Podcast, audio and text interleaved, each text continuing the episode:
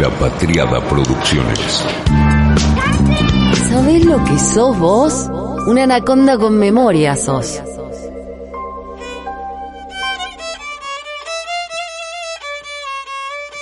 Amo las cosas raras que no son solo raras, sino raras por su calidad. Me pasó con el Poljon y el Cabalan. Dos whiskies de lugares que uno a priori jamás relacionaría con whiskies. India, en el caso del Poljon, y Taiwán, en el caso del Cabalan. Lugares cuyos climas o microclimas no serían lo acorde según la lógica del símil Escocia. Pues bien, tenemos otra rareza que vale la pena, el que acabo de probar. El Milk and Honey de Israel. Sí, señor, de Israel y kosher. Hago una nota al pie, con toda franqueza, no termina mi pobre cabeza de comprender lo kosher. Otra que iglesia y Estado asunto separado. Pero bueno, el Anaconda Whisky trata de no meterse en eso, así que no lo haremos. Como les decía, lo probé en una cata del Museo del Whisky. Milk and Honey es la primera destilería de whisky de malta pura de Israel. Probé cuatro. Elements, Wine, el ahumado y el sherry. Esta destilería comenzó a operar en 2014, queda en el sur de Tel Aviv. Los planes para la destilería comenzaron en 2012. Desde su creación, las operaciones de la destilería fueron de la mano de una leyenda del mundo del whisky, James Swan, un experto de renombre mundial que falleció en febrero de 2017. El destilador principal, desde el principio, el de Milk and Honey, es Tomer Goren. Y en mayo de 2017, poquitos meses después de que muriera Swan, la destilería presentó el primer whisky de Malta único de Israel. La destilación de este single malt empezó antes de que se construyera la destilería en el sur de Tel Aviv. Esa barrica se destiló en enero de 2014 en un almacén en la región de Sharon. Lo hizo el director de destilación, Tomer Goren, con la ayuda justamente de Jim Swan, que en ese momento era consultor. Por 31 meses, este single malt israelí envejeció en barricas vírgenes de roble americano de 225 litros. Posteriormente se afinó en barricas de Bourbon durante 7 meses en el almacén de la nueva destilería ya en Tel Aviv. Las 100 primeras botellas se vendieron en una subasta internacional por internet y se vendieron en unos miles de dólares. Desde aquella oportunidad se lanzaron a probar calidad y escala. Y aquí estamos, con los Milk and Honey en Argentina. Jim Swan el ideólogo final de los Milk and Honey no era un cualquiera. Swan dedicó su vida a dar forma a muchos grandes whiskies. Él se graduó y luego se doctoró en química y ciencias biológicas en la Universidad Heriot Watt en 1979 y por muchos años trabajó en la consultoría de análisis químico. En 2002 creó la consultoría de alimentación y bebidas Dr. James Swan. También gestionó varios programas de investigación de la Unión Europea, del Reino Unido, además de publicar muchísimos estudios científicos.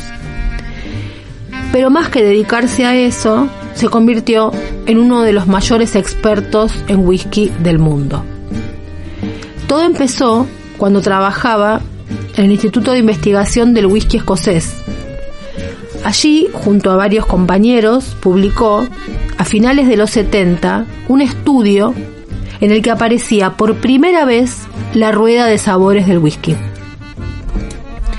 En los últimos años, Jim Swan había sido consultor y master blender de muchas destilerías de todo el mundo. De Penderin, en Gales, de Kavalan, en Taiwán, fue uno de los impulsores, como decíamos, de Milk and Honey. Colaboró con las destilerías de Coswold, la London Distillery Company, la Victoria Caledonian de Canadá. Trabajó con Clydeside, con Lindor's Abbey y también estuvo detrás de la maravillosa Kilhoman.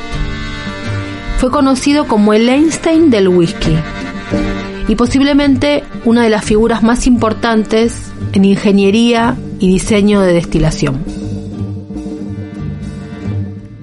Si bien, como decíamos, murió en febrero del 2017, no va a ser olvidado por toda su historia, pero además porque cuando aparecen nuevos destilados reaparece su figura, porque estuvo detrás de muchísimas de las nuevas destilerías.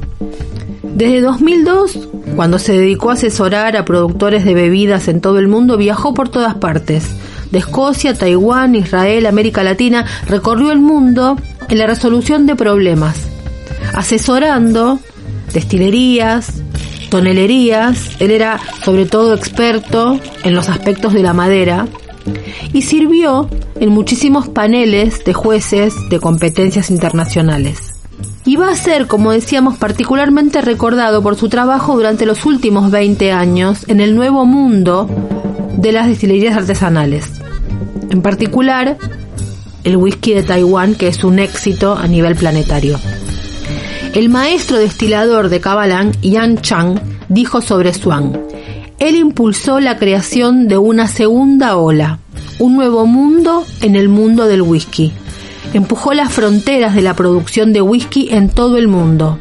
Abrió una industria que mucha gente pensaba intocable e innovó y adaptó y creó nuevas filosofías. Utilizó sus décadas de investigación y su mente aguda y pensamiento flexible en cada proyecto. Y de esta manera ha profundizado y enriquecido el conocimiento, la comprensión y la apreciación del whisky del mundo entero. En la destilería Victoria Caledonian de Canadá, su fundador y creador de whisky, Graham McCallony, le dijo al blog Master of Malt que Swan tuvo el mérito de crear un cuadro de productores de malta única no escocesa, que están elaborando maltas simples al estilo tradicional escocés y que son tan buenas o incluso mejores que la mayoría de las maltas escocesas. Se anima a decir esto. A largo plazo, continúa McCallany, espero que esto lleve a aquellas destilerías escocesas que hacen un single malt aceptable pero no estelar, a darse cuenta de que necesitarán mejorar su juego si desean contribuir al dominio de Scotch en el mercado global de single malt. Un gran desafío. Anthony Wills, en Kilshoman, está de acuerdo en que se puede discernir un estilo Swan, porque hizo un aporte adicional dice que a Jim le gustaba el carácter de fruta inicial con la nueva marca y hasta donde yo sé, dice Wills, todas las nuevas destilerías con las que trabajó tenían eso. Esto permitió que el whisky madurara relativamente rápido si se colocaba en madera de buena calidad, a lo que Swan especialmente se dedicaba. Swan era una autoridad reconocida en la selección de barricas y tenía un olfato infalible, dicen. Su trabajo inicial sobre la química de la madera lo ayudó a desentrañar cómo las diferentes partes del roble contribuyen al sabor. En particular fue pionero y defensor de los barriles de vino tinto STR, que se ven en muchos de sus clientes de consultoría como Chris Homan, Annandale, Penderin, Kavalan y, por supuesto, Milk and Honey. Los Milk and Honey tienen muchísima personalidad, probablemente heredada de todo este recorrido de Swan. Con las diferencias que tienen cada uno de estos cuatro que probé, combinan todos los sabores a miel sin ser dulces sin tener ese sabor dulce que tienen los Bourbon, porque además no tienen un sabor a maíz. Entonces decía, combinan los sabores a miel el sabor a fruta y a especia típica de Medio Oriente. Todos tienen 46% de graduación, pero sin embargo eso no choca, por el cuidado quizá que se le dio a las barricas que combinan ex vino tinto, ex roble virgen, ex Bourbon y Jerez. A Swan lo convencieron de sumarse a la aventura por la geografía de Israel.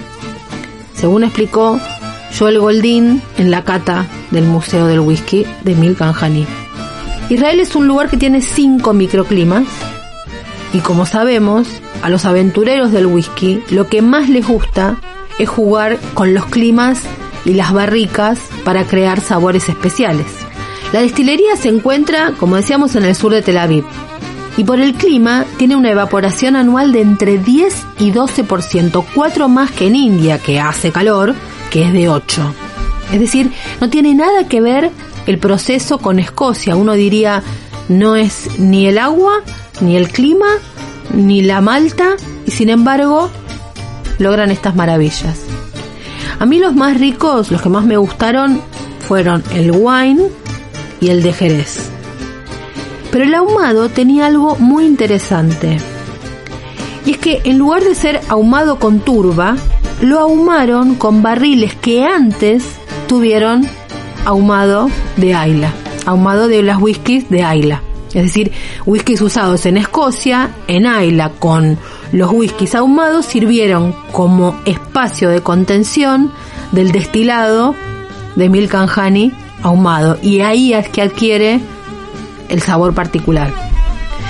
Por eso se sienten los sabores minerales y metálicos del mar. Yo digo el, el gusto a hierro, que no es gusto a piedra, no sé si existe tal cosa, pero cada vez que uno prueba un ahumado aparece el mar de esa manera. Y un detalle de color de esta destilería. Uno de los dos alambiques que usan lo consiguieron por internet en Rumania, a donde fueron a buscarlo y del que Swan se enamoró apenas verlo por su forma.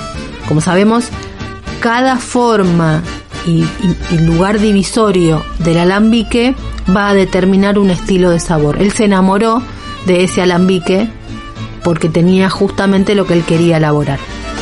Todavía no se sabe de dónde proviene ese alambique que compraron en Rumania para hacer el Milk and Mejor que no se sepa, así queda uno más de los misterios del mundo del whisky.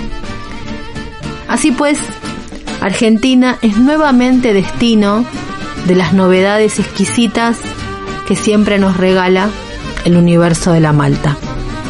Salud por eso. Slancheva.